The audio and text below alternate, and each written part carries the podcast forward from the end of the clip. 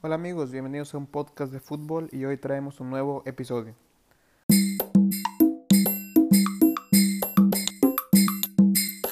Hola amigos, ¿cómo les va? Les hablo a su amigo Chelo. Gracias por escucharnos en un nuevo capítulo de un podcast de fútbol y hoy repetimos episodio de los viernes. Y qué mejor que en esta, en esta semana, esta entrevista consecutiva de contenido especial sobre eh, uno de mis canales favoritos, de mis ídolos, de la media inglesa. Y para eso hoy traemos, hoy tengo el honor de presentar una entrevista con el bueno de Ander Iturralde.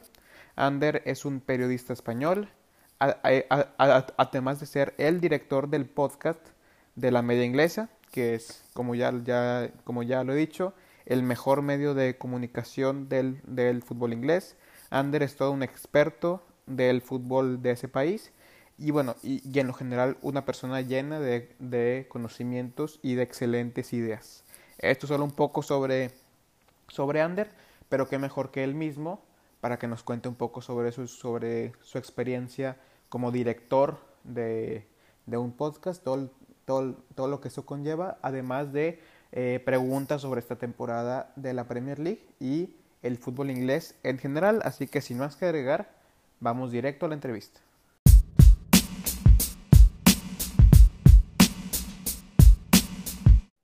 Hola Ander, buenas noches. Ah, hola, hola Marcelo, ¿qué tal? Bien, bien, ¿y tú? Bien, bien, fantástico, encantado de estar aquí contigo. Igualmente, igualmente. Y bueno, todos aquí estamos con Ander Iturralde. Ander, bienvenido a un podcast de fútbol. Muchas gracias por estar aquí con, conmigo, compartiendo un poco de, de, de todo, pues, de, de, todo. Así que eh, gracias por estar por acá. no, es un absoluto placer, Marcelo. y sí, no, no, la, verdad es que no, estoy encantadísimo de estar, de estar hoy aquí contigo. Qué bueno, qué bueno, igual yo. Y bueno, antes de, de ya empezar con, con, las preguntas y todo el tema, eh, te quería preguntar em, cómo, cómo, estás tú, cómo están tu, tu, familia, tus amigos luego de estos meses tan, tan complicados que hemos estado pasando sí, no, bueno, no, no, bastante bien, bastante bien en términos relativos. La verdad es que no, no, no tengo ningún problema, toda mi familia está bien, no conozco a nadie que lo haya bueno, tenido de forma grave, sí, o sea, gente que lo, que lo ha tenido y tal, pero que lo ha pasado sin, ah, sin síntomas. Eh, el coronavirus y no, la verdad es que en ese sentido, la verdad es que mucha, mucha suerte este año con, con, eso y no, la verdad es que bien, en términos relativos, la verdad es que tengo mucha suerte y los eh, estoy pudiendo pasar mucho mejor que mucha otra gente, así que eso es, es, es, una suerte. Sí, bien, bien. Ok, bueno, y antes de empezar un poco con, con las preguntas que, que, te tengo para, para ti, ¿puedes explicarnos así a gran escala un poco, de, un poco sobre, sobre tus estudios, sobre tu, sobre tu tu experiencia de, como, como escritor, como de podcast y así. Sí, sí, sí. sí, he estudiado eh, periodismo. Uh, bueno, he estado, estudiando periodismo y sí, no, la verdad es que llevo con el podcast ya muchos años. empecé a participar como invitado cuando lo presentaba Ilio Leart Em, allá por 2013, ya más de siete años. Y sí, desde entonces, pues durante cuatro años con él, em, invitado y bueno, productor asistente em, en ese caso. Y, y, sí, no, la verdad es que no, muy, muy bien todos estos años. Y luego en 2017 Mili que pues quería aportar a la media inglesa ese, ese componente de vídeo y le iba a llevar mucho más trabajo, pues yo tomé las riendas del podcast en ese en esa época y, y, no, y gracias a eso pues uh, no, así, así he, tenido, podido tener esta experiencia los últimos más de tres años ya dirigiendo el podcast de la media inglesa con eh, fantásticos invitados siempre, ¿no? gente, invitados regulares como eh, Borja García, Lorenzo Manchado, eh, Patricia González, Diego Alonso, Gonzalo Carrol, la verdad es que es gente eh, de la que tengo mucha suerte de eh, poder conocer, que considerarles compañeros ¿no? de, profesión y amigos a todos ellos. Y sí, no, la verdad es que es un, es un auténtico placer poder llevar este podcast a cabo y todo, es, una de las cosas que aunque es trabajo, requiere esfuerzo, la verdad es que más fáciles me salen y sí, la verdad es que como digo, es fantástico tener esta posición. Excelente. Y bueno, ya dividí un poco las, todo esto en, en, temas y quiero empezar hablando exactamente sobre la media inglesa, que me considero muy, muy fan de YouTube, del, del podcast, así que antes de, de, empezar, Eh, gracias por, por, todo el contenido, por, por, todo lo que hacen, porque es muy valorado por mucha, por demasiada gente. Y bueno, este eh, proyecto inicia más o menos hace unos 10 años y pues, digo, con la web y luego el podcast, entonces, pero el podcast, pues digo, o sea, como dices, fue uno de con los que empezaron más o menos. Eh, para ti, ¿qué significa o qué implica ser el director de ese podcast? Y bueno, digo, eh, hace unos días pude hablar también con, con, con Loren y ah, que, el, que, el, podcast era una especie como el bebé de Ilie, pero que para ti ya se está haciendo como que un adolescente, o sea, ya está creciendo. Entonces, ¿qué significa para ti ser director del, de, un, de, un, podcast que ha ido agarrando más eh, renombre y ese cambio de que Ilie fue el que lo empezó y que tú lo estás tomando ahora? Sí, no, la, verdad es que la, metáfora de Loren está, está, bastante bien. Y sí, no, por mi parte, la, no, la verdad es que como digo, es un auténtico placer poder llevarlo a cabo. Es algo que que es muy satisfactorio a nivel profesional, que realmente te hace, aunque sea un poco cliché, te hace sentir realizado, al menos en, mi caso, ¿no? porque es algo que disfruto muchísimo haciendo el programa, lo disfrutaba cuando pues, era uno yo de uno de los invitados y cuando pues, eh, tomé el, rol de director.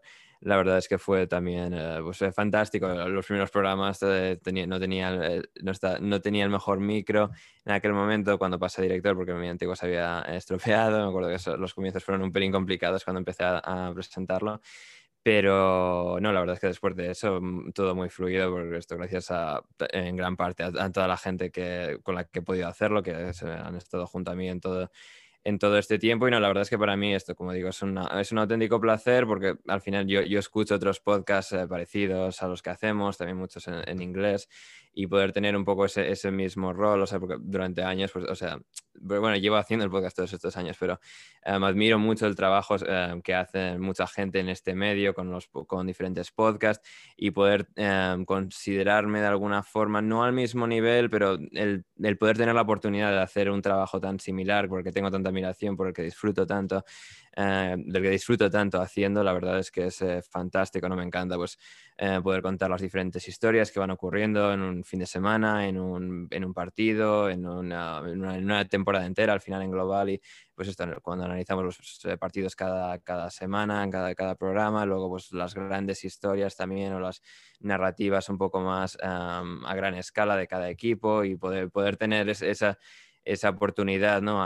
y tener una audiencia tan grande, tan eh, fiel, leal y tan, muy tan interactiva, porque la verdad es algo que mucha gente nos reseña, el hecho de que tengamos una, una comunidad que interactúa tanto, que muestra tanto interés en, lo, en, lo, que hacemos y que con la cual tenemos realmente un, un ah, ¿cómo decirlo? ¿no? una conexión muy muy, muy notable. ¿no? La verdad es que eso es fantástico y no, la verdad es que tener esta oportunidad y poder hablar con gente Em, tan, tan genial, tan buena en lo suyo, además de los ya mencionados, gente que viene, aunque sea más esporádicamente, al programa, la verdad es que es, que es genial porque disfruto mucho ¿no? de, de, conocer las diferentes perspectivas que tiene, que tiene cada uno, cómo lo ven, la forma en la que lo analizan. La verdad es algo, es un poco más, más refinado, ¿no? Em, comparado con mucha gente, que mucha gente lo, hace un trabajo genial, ¿no? Pero tengo mucha suerte de haber podido encontrar a, pues, a un grupo de gente y gente que se va sumando, que va y, que va y viene, pero Em, gente que realmente ve el fútbol y lo analiza y sabe analizar pues, todos sus componentes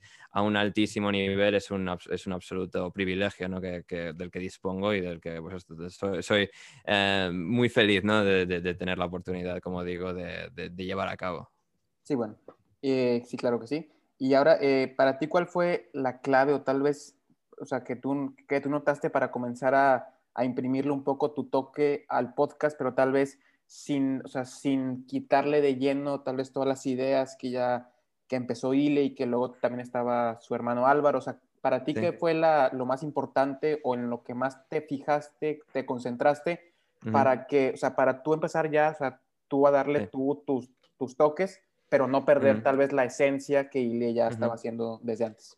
Sí, es, una buena pregunta, es una buena pregunta y no sé si alguna vez lo he pensado tan, tan detalladamente desde esa, desde esa perspectiva, pero sí, lo que diría es, pues sí, mantener esa esencia desenfadada, quizás, bueno, mi estilo si bien es relativamente similar al Daily en muchos aspectos, hay muchos otros aspectos en los que creo que somos bastante eh, distintos y sí, pues esto, mantener siempre el humor que hacíamos, ¿no? más allá del nivel de análisis y sí, pues encontrar nuevas, el, encontrar nuevas voces, el darle esto un, sabor un tanto distinto a lo que pues veníamos haciendo con Ilie, em, que esto al final pues mucho acaban haciendo pues de la, del ritmo que marco, de la o de cómo veo yo inicialmente las cosas o de cómo combino a la gente que, que, viene conmigo. No diría que hay nada muy, muy concreto porque esto era mucho pues, mantener la misma línea, darle un poco mi, mi toque diferencial, lo cual pues creo que más o menos de forma no neces un poco no inconsciente, pero un poco pues de forma natural se va dando sin que sea una actividad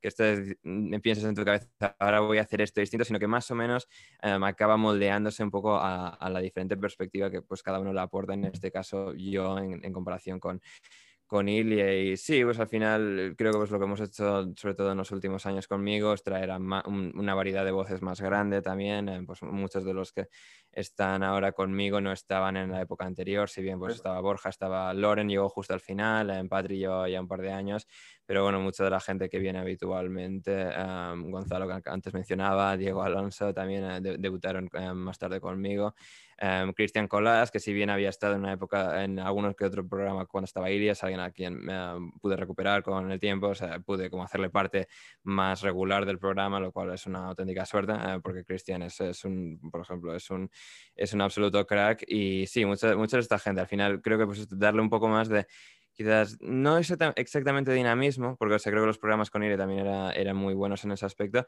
pero pues esto, un, abanico de voces algo más grande, una perspectiva en general un tanto distinta y creo que al final cómo ha ido evolucionando por sí solo, cómo hemos eh, pues, creado más interacción con la audiencia a medida que hemos crecido en estos últimos años, es eh, algo que realmente, em, algo que, realmente ha sido lo que más nos ha marcado, ¿no? porque ahora también pues, tenemos esa interacción tan constante con la audiencia que, no, o sea, la teníamos antes, pero no al mismo grado y un poco incorporar eso Em, a lo que hacemos y a cómo lo hago yo y tal, también ha sido también un, otro, otro pequeño detalle, otro pequeño matiz, otro pequeño giro que, que ha hecho que todo creo que tenga una sensación distinta. Si escuchas los podcasts de aquella época con los de ahora, hay muchas similitudes, pero también esto, diferencias claves ¿no? de, de, pues, de sensación, un poco de, sabor general.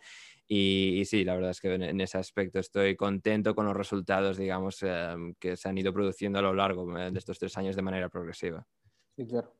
Y bueno, eh, otra cosa que, bueno, que al menos yo noto es que hay una muy clara diferencia de edad entre tú, entre Ilie y entre otros eh, invitados del, del podcast. Eh, fue, o sea, ¿cómo fue esa, tal vez, si fue algo, ese proceso de, o sea, de convivencia tal vez de, un, de, de, alguien más joven como tú, con ideas más frescas, algo así, y con gente ya un poco más, o sea, mayor, y aún así poder formar un, o sea, porque se, o sea, no se ve como algo nada forzado, sino todo lo contrario, o sea, se ve como, como un grupo de personas, digo, todos, ¿verdad? porque, porque en YouTube pues, también tienes a Ile, que, pues, que convive con Nacho, que es joven, Juan también, Javi también, entonces, y pues tú, tú, igual más o menos, entonces ese... Em, o sea, ¿llevó algo de, de tiempo esa, ese tipo de adaptación a dos generaciones diferentes o fue un proceso muy natural o así? Sí, no, un proceso muy natural. Creo que en todo caso fue eh, más adaptación justo al principio, cuando yo empecé a, aparecer como invitado y bueno, ya conocía a Ilie, pues, interactuábamos mucho por email, por mensajes, cuando escribí, esto estrictamente escribía para, para la página web. Eso quizás fue ahí un poco pues esa adaptación al principio, pero no, la verdad es que eh, no, siempre, siempre fue muy natural. De hecho, eh, pues esto, y, eso sorprendió mucho hace años cuando le dije la edad que tenía, ¿no? Porque más o menos siempre siempre he sido, no, por lo que sea, siempre me he desenvuelto muy bien con gente pues, mayor que yo, gente pues, de edad más avanzada. Y sí, en ese sentido, siempre, y esto es más allá del podcast y más allá de, lo que es el fútbol, siempre, siempre ha sido el caso en mi vida por muchas razones y, y en grados muy notables. y no, la verdad es que nunca, nunca ha sido nada que, haya, que hayamos notado. Yo creo al final también la, em, la gente, eh, pues esto, muchos de los mencionados, que son algo más eh, pues de una edad más avanzada, sin, que parezca que estoy llamando eh, ancianos seniles, em, pero no, la verdad es que Borja y Loren tienen em, espíritus y actitudes muy juveniles, digamos, y yo creo que Ile también en, gran medida, sobre todo pues, estos años del podcast, respecto a Miro o con Nacho también, o sea, tiene esa facilidad, ¿no? Y pues esto, gente pues como Nacho, yo, Juan, ¿no? Más, más jóvenes, en el caso de Gonzalo también el podcast de, edad muy similar, pero que tenemos pues, suficiente madurez, por decirlo de alguna forma, suficiente pues, eh, saber estar y personalidad, ¿no? digamos, para, para ya desde el principio y de forma bastante fácil y sin, pues, sin baches en, el proceso ¿no? de adaptación de personalidades. La verdad es que, es, algo que, por lo que sea, siempre me ha resultado a mí personalmente muy fácil y, y también creo, creo que al resto, o sea, Borja, Loren y tal, creo que en general Sí, o sea, al final hay siempre detalles en los que se va a notar, por, o sea, por lógica, pero la verdad es que ellos siempre se han sentido muy cómodos conmigo, yo me he sentido siempre extremadamente cómodos con ellos. Y sí creo que al final nuestra madurez general y eh, ellos tienen un espíritu más eh, muy joven, yo tengo pues un espíritu quizás más mayor para lo que sería mi, mi, edad. Y sí, la verdad es que siempre ha sido algo genial, algo genial y siempre nos hemos compenetrado eh, fantásticamente. Qué bueno, y bueno, ya pasando un poco del, del tema ya de de la de LMI, quiero hablar un poco ya de esta temporada de la, de la Premier League. y ahí tengo varias, varios temas. Y el que te lanzo para empezar es, ¿crees que este tema de, de, de, no tener público en los estadios beneficia mayormente a alguna clase de equipos en especial? Si beneficia más a los del Big Six o a los equipos eh, más, o sea, y, o sea, y, o sea, y, que, y que si crees que, que, ese tema se haya prestado a las goleadas, por ejemplo, de las Villa, del Tottenham, del Leicester. Sí, es un tema interesante. La verdad es que no he hecho un estudio muy concienzudo, digamos, de los, de los datos y posiblemente debería hacerlo en, algún punto. Pero sí, no sé, es, un tema eh, complejo, ¿no? Interesante, sobre el que tampoco he escuchado ninguna teoría muy, muy concreta o muy sólida. Nadie tiene esto una explicación muy, muy clara y esto no habría que un poco consultar los datos, intentar detectar patrones algo más em, consistentes, algo más prolongados en el tiempo. Em, sí, es, muy posible, ¿no? Ese, ese, cambio de ambiente entre los estadios, no tienes tantas quizás giros de alguna forma en consecuencia al público, no, no estás sintiendo esa energía colectiva tanto del público, sino que está más bien reducida a los jugadores y ha llevado algunos resultados muy anómalos, como los que mencionabas, ¿no? sobre todo el del, Manchester, eh, perdón, el Manchester, el del Liverpool um, cayendo contra el Aston Villa por 7 a 2. Em, sí, yo en líneas generales tiendo a pensar que más o menos se acaba igualando mucho de esto. ¿Quién tiene más ventaja que no? Creo que al final todos juegan fuera, em, fuera y en casa la misma cantidad de partidos. Y si bien en algunos casos concretos, algunos pueden encontrar un poco más de ventaja, un poco más de Em, digamos, eh, ventaja o pues, comodidad em, respecto pues, al público, al no tener al público. Al final cada jugador, cada equipo creo que también lo va, lo va a sentir de manera distinta. Y sí, eh, en cuanto a una conclusión general, yo más o menos mi percepción es que más o menos se acaba igualando y no hay nada, digamos, que esté muy marcado a, raíz de eso. Pues, pese a que hayamos tenido sorpresas, al final en otras, en otras temporadas hemos tenido sorpresas y creo que al final no vamos a tener a un equipo mucho mejor que otro solo en función de eso y por lo tanto esto, mi conclusión general es que más o menos se, se iguala de forma natural. Sí, muy bien, muy bien. Sí, sí, sí, es un buen, buen punto. Y bueno, ahora eh, posiblemente de las mayores sorpresas de la temporada pasada fueron los Blades, fueron fue el Sheffield United, pero el inicio en esta temporada, pues bueno, ha, ha sido realmente eh, lo opuesto, muy, muy, muy malo. Y también tomando en cuenta que la temporada pasada no cierran tan bien también. ¿A qué, o sea, bueno, desde, desde tu punto de, de vista, ¿a qué crees que se deba este bajón tan claro en el juego y que si crees que podrán evitar el descenso? es, eh, muy curioso y que justo me, preguntes por esto porque justo hoy mañana iba a escribir sobre el Sheffield United, un poco analizando todos sus problemas y eh, con bueno, la esperanza de sacar eh, el artículo escrito esta semana, si no la siguiente. pero sí, no, la verdad es que es muy interesante el tema del Sheffield United, lo estaba pensando bastante detenidamente. viendo los partidos, que, es decir, lo, puedes racionalizar bastante fácil cada derrota. No está siendo una destrucción constante, no es eh, la forma en la que, por ejemplo, el Huddersfield hace dos temporadas o el Fulham, que veías ahí una, incapacidad, una inhabilidad para realmente competir con el resto. Que, llamaba mucho la atención y al final se reflejó en la, clasificación. Aquí ves, yo creo, una, igualdad bastante más marcada del Sheffield United respecto a sus contrincantes pero em, todos los pequeños detalles que la temporada pasada jugaban a su favor, que la temporada pasada em, estaban siendo claves para su buen desempeño, creo que se han diluido porque al final era, digamos, una estructura tan delicada en el sentido de cada pieza funcionaba, cada pieza se compenetraba, compenetraba perdón, muy bien con la, con la siguiente y es una de las claves que creo que han perdido este año. ¿no? Se les ha lesionado para varios meses su em, central izquierdo, que es muy, era muy importante en la creación del juego y de la defensa, que es em, Jack O'Connell. Em, y, no, John O'Connell. John O'Connell. Y, y, sí, la verdad es que en ese aspecto esto, han perdido esa pieza. Luego, Em, Oliver Norwood está jugando menos este año. La idea era que Sander Berger, em, creo inicialmente, aunque jugó de interior derecho con Norwood y Lundstrom o Fleck, em, ahora está jugando más en la posición de Norwood original, porque yo creo que se piensa en Berg pues una presencia más poderosa en lo físico, que puede abarcar más que Norwood, que si bien Norwood quizás sea todavía un mejor pasador en términos completos más que Berger.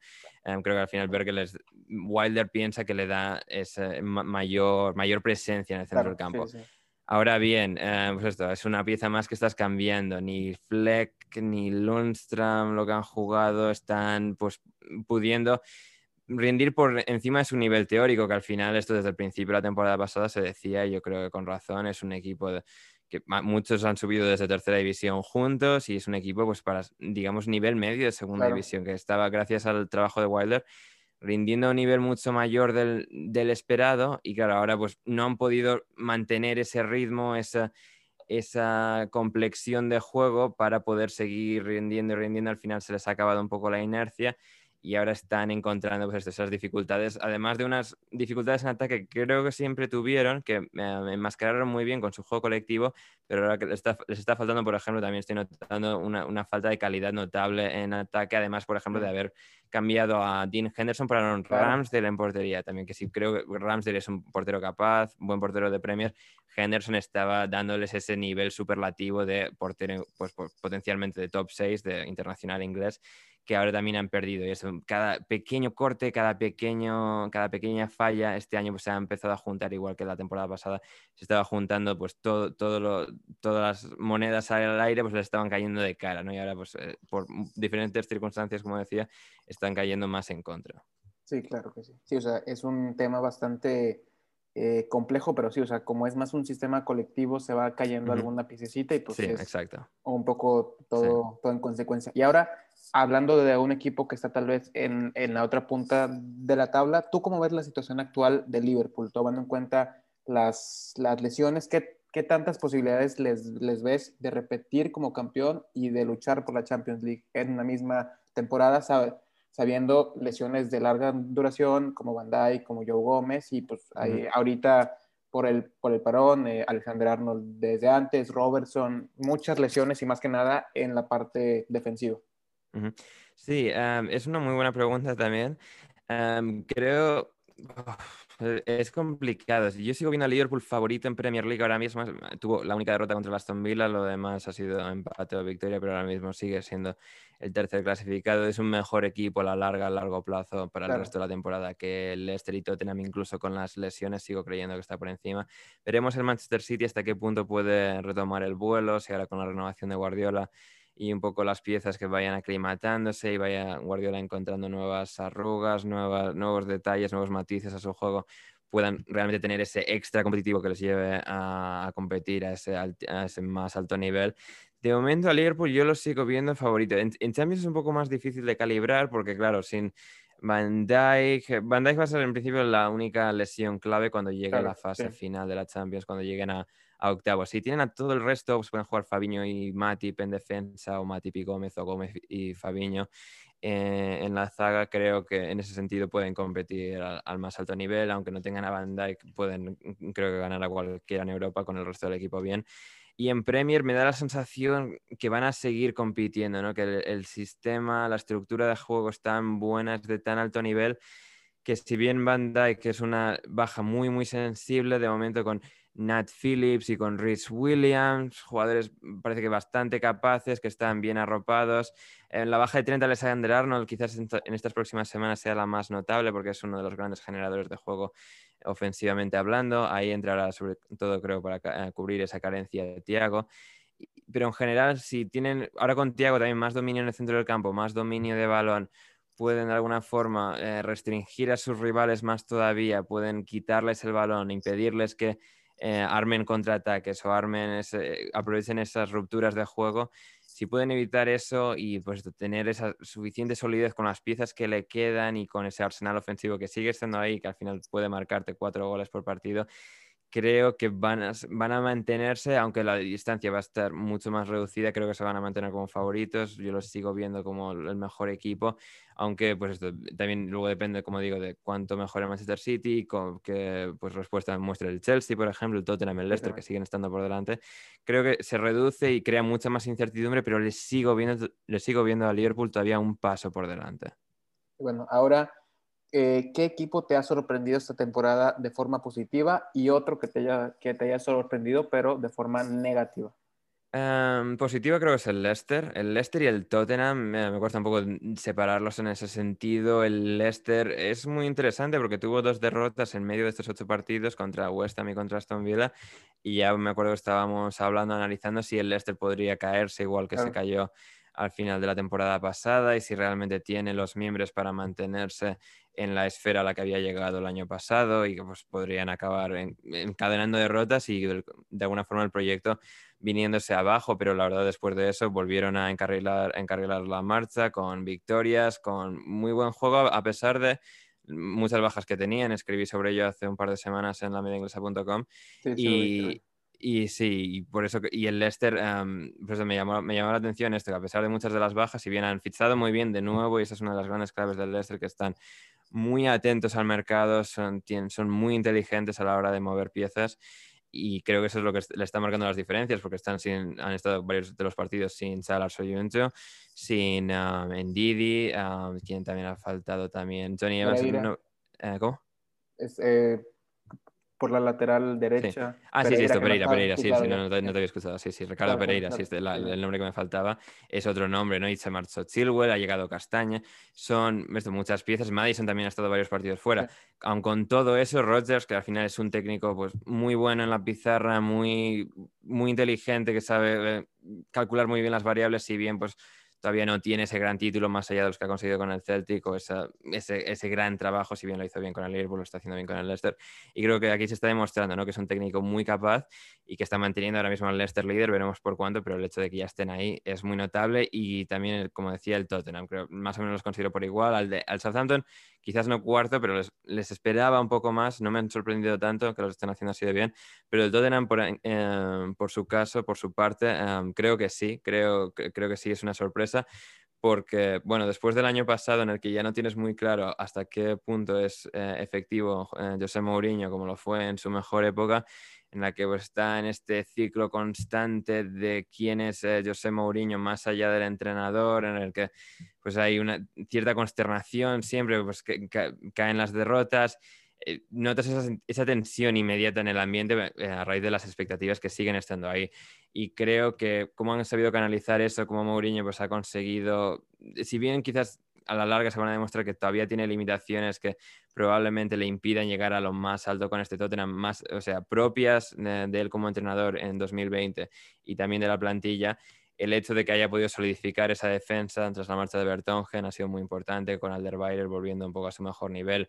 Davinson y Eric Dyer, si bien con sus carencias también rindiendo a un nivel más que aceptable, siendo Em, dos buenos efectivos atrás y en el centro del campo, creo que es donde han marcado diferencias y donde Mourinho ha sabido encajar muy bien a todas las piezas desde el principio, con Hoybier, con Don Belek, yo no pensaba que iba a recuperar en Don Belek y esto me ha sorprendido mucho, está jugando de media punta y lo está haciendo muy bien, me, congratula mucho que le haya encontrado ese espacio y esto con Hoybier, con Endombele, los ratos que ha jugado los Chelsea, con Sissoko también, Em, la verdad es que me han sorprendido muy gratamente y ofensivamente también están siendo eficaces, así que eso está muy bien con Son y Kane, especialmente veremos lo que hace Bale.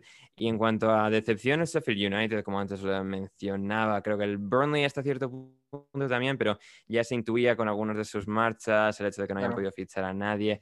Creo que se podía esperar un año complicado para el Burnley, de igual forma para West Brom, para Fulham y mucha gente, supongo que al Sheffield United también le podía prever un cierto eh, síndrome de segunda temporada, yo no lo veía tan pronunciado desde, tan pronto. Eh, por eso diría que el Sheffield United, el Manchester City tiene un partido menos, ha tenido un arranque un poco más eh, lento, pero tampoco me ha parecido que, este, que su juego haya recedido una barbaridad en cuanto al nivel que están mostrando de manera subyacente, si bien les faltan algunos efectivos como Agüero en el ataque.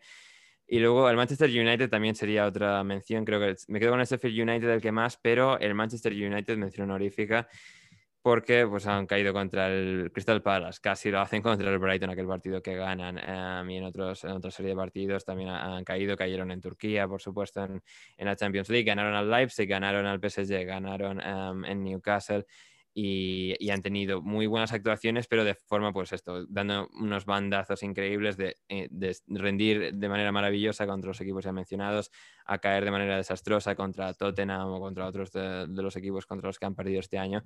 Y creo que en ese sentido, después de que parecía que estaban dando, dando los pasos en la dirección correcta, creo que más o menos los siguen estando, los están dando todavía pero están encontrando dificultades que quizás no preveían, les ha hecho dar un pequeño paso atrás o que se hayan quedado un paso atrás del, resto que sí que lo han dado hacia adelante, ¿no?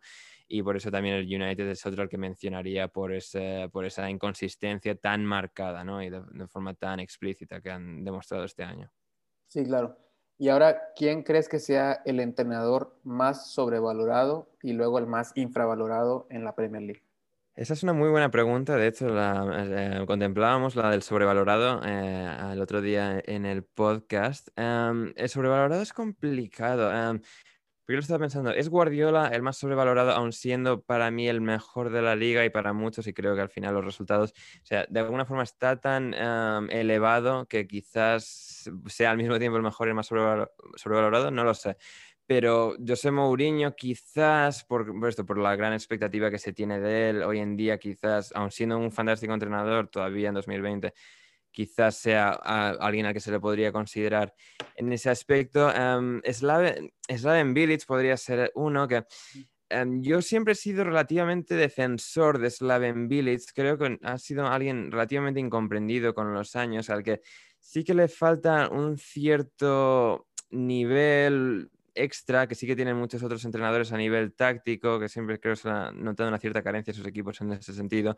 Por contra, creo que a nivel personal, a nivel de grupo, es un muy buen gestor, creo que lo demostró especialmente con la Croacia 2008 en la Eurocopa y en momentos del West Ham, momentos en sus otros equipos, creo que también pues, en Rusia, en Turquía, algunos momentos buenos estuvo y son mucho a raíz de eso, ¿no? y el ascenso del West Ham también se ha visto, es alguien que, que sabe llevar muy bien al grupo humano, digamos, que realmente los jugadores compiten por él, pero al que quizás le falten algunos miembros para competir al más alto nivel como entrenador. Dean Smith, yo pensando quién es el peor entrenador de la Premier League ahora mismo. Después de cómo acabó la temporada pasada de Aston Villa, Dean Smith me está dando la sensación de no estar capacitado para llevar a Aston Villa, porque em, en su caso em, era un entrenador que al, que le habían fichado bastantes piezas, que había sabido encajarlas al principio de temporada, pero que con el paso de la temporada fue mostrando eh, peores resultados. Luego, después del parón por el coronavirus y la pandemia, Em, pudo volver al final, conseguir los resultados suficientes, pero me,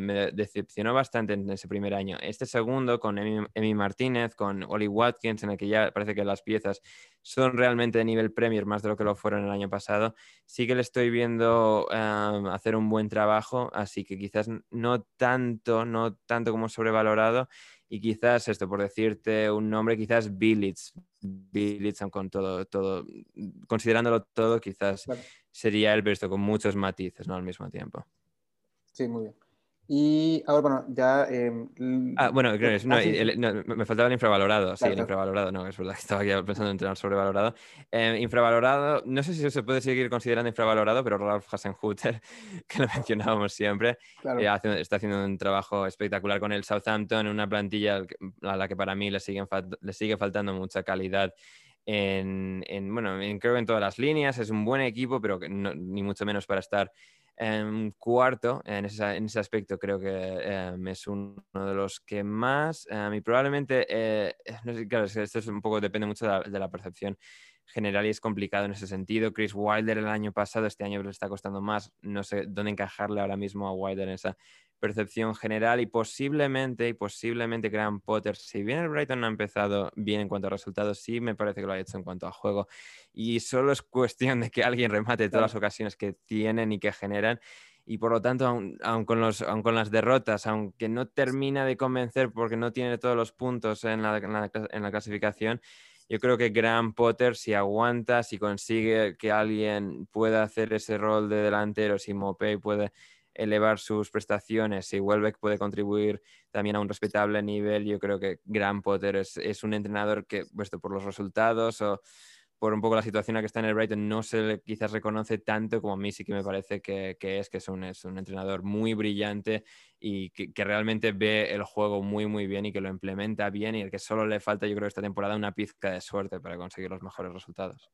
Sí, claro. Y bueno, ahora ya quiero cerrar con, con otras, pero que ya son de temas más, más variados, ¿no? Y hablando un poco sobre divisiones inferiores, ¿crees que exista alguna manera o una solución para tratar de que eh, dueños tan nefastos, tan disfuncionales, no causen tanto daño a, a ciertos clubes, eh, ya sea eh, Alcadi en el Macclesfield Town, em, Steve Dale con, con el Bury, los, los Alam con, con el Hull City, tomando en cuenta que tal vez ese famoso test de viabilidad eh, económica, pues al parecer no funciona porque tiene casos como, como el Wigan, que estuvo a punto de, ser eh, liquidado, el Charlton con, con Duchatelet. ¿Crees que existe alguna manera de tratar de que eso no suceda tanto?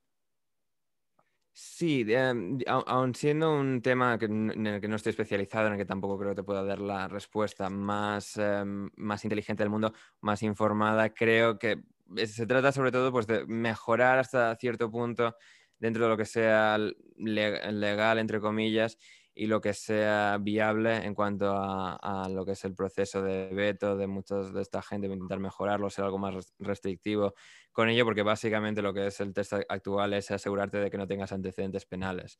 Más allá de eso, si no tienes ninguno, eh, más o menos tienes la luz, luz verde para, para poder adquirir un, un, club de fútbol y es, es algo complicado y esto hay, sé que se ha estado estudiando cómo se pueden Em, eh, llevar a cabo un proceso de filtración de gente para que pueda llegar pues, em, gente más eh, idónea para, para estos roles de tanta importancia. Eh, es algo que, tendría posiblemente yo mismo que, estudiar un poco más a fondo en cuanto al, aspecto técnico que, em, que, incumbe un poco a lo que es, el, a lo que es este proceso y a, a cuál, es decir, cuál, cuánto es el margen de mejora, cuáles son los eh, medidas que se pueden implantar, y, pero sí, es, es cuestión de, esto, de encontrar, mm, ser algo más restrictivo, quizás algo más exigente con, con, lo, que, con lo que se pide y aún teniendo también luego en cuenta las consideraciones de hay que vender un club rápido porque si no va a quebrar por sí solo y es, es, es un equilibrio muy complicado de llevar a cabo. Sí, claro. Y ya eh, últimamente, eh, de, de, forma muy, muy en general, ¿cuál es tu opinión del VAR y la manera en la que se está utilizando en la Premier League? Em, es una buena pregunta para la que no creo que tenga una respuesta muy, muy clara, pero sí que diré que yo en general estoy, digamos, contento. Creo que se hace un mejor trabajo del que parece. Muchas... Existe desde antes que estaba el VAR, existe en fútbol y sobre todo creo con los años y quizás eh, de alguna forma propulsado por lo que es el fenómeno de las redes sociales y cómo envuelven al fútbol y un poco la opinión pública, em, creo que hay una obsesión bastante absurda o demasiado exagerada en cuanto a, la importancia que se le dan a todas estas acciones, a todas estas eh, decisiones y creo que al final se monta eh, semejante caos alrededor de ellas, qué significan, porque al final siempre hemos tenido esta polémica y este debate y estas decisiones incorrectas.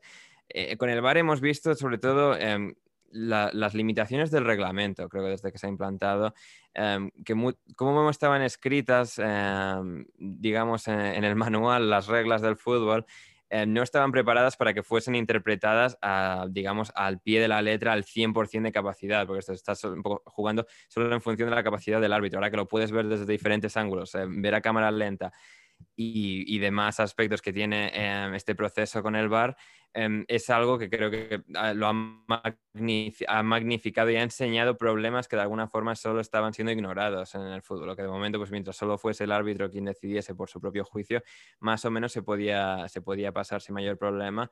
Y creo que ahora que lo podemos ver más detenidamente, es algo que de alguna forma ha demostrado algunos problemas que podían suceder. Creo que pues con el tiempo, al final alguien hacía la, la analogía hace tiempo, que esto es un poco cuando empezaron pues, los primeros teléfonos móviles, ¿no? Muchos daban problemas, muchos eh, teléfonos celulares, em, cuando empezaron la sociedad en los años 80, 90, pues no eran la cosa más eficaz del mundo y que con el paso del tiempo y los años se irá perfeccionando el sistema, el proceso y será algo, yo creo, como en otros deportes, que será algo más fluido y algo más normalizado en fútbol. Y bueno, Ander, eso ha sido todo por, por mi parte. Muchas gracias por por estar acá, por, por tu tiempo, por, por tu em, cordialidad, todo. Así que muchas, muchas gracias. Eh, muchísimas gracias a ti, Marcelo. Ha sido un absoluto placer y cuando, cuando quieras eh, repetimos. Claro que sí. Muchas gracias, a, Ander. Mm. Bye, bye. Cuídate mucho. Bye, bye.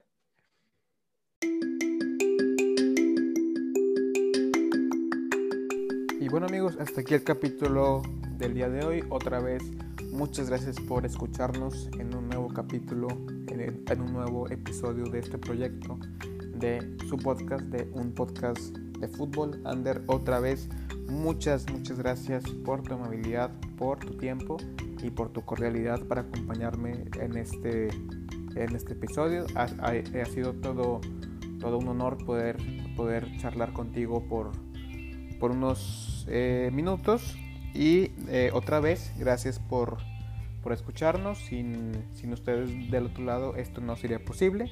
Recuerden que nos pueden escuchar tanto en Spotify como en Apple Podcast, como en Google Podcast, en ancho.fm. Y ahí básicamente en la página de Instagram que es arroba un podcast de fútbol encontrarán el link de Linktree, que es el que los puede llevar a eh, observar todas las plataformas de, em, de escucha que, en las que estamos disponibles. Alguna van a, van a, van a eh, encontrar porque muy, eh, varias de ellas son directamente en internet. Entonces no va a haber ningún, ningún tipo de problema. Y yo estoy como arroba chelogzzm, tanto en Instagram como en Twitter. Y bueno, sin más que agregar, nos vemos en, en el siguiente episodio de un podcast de fútbol.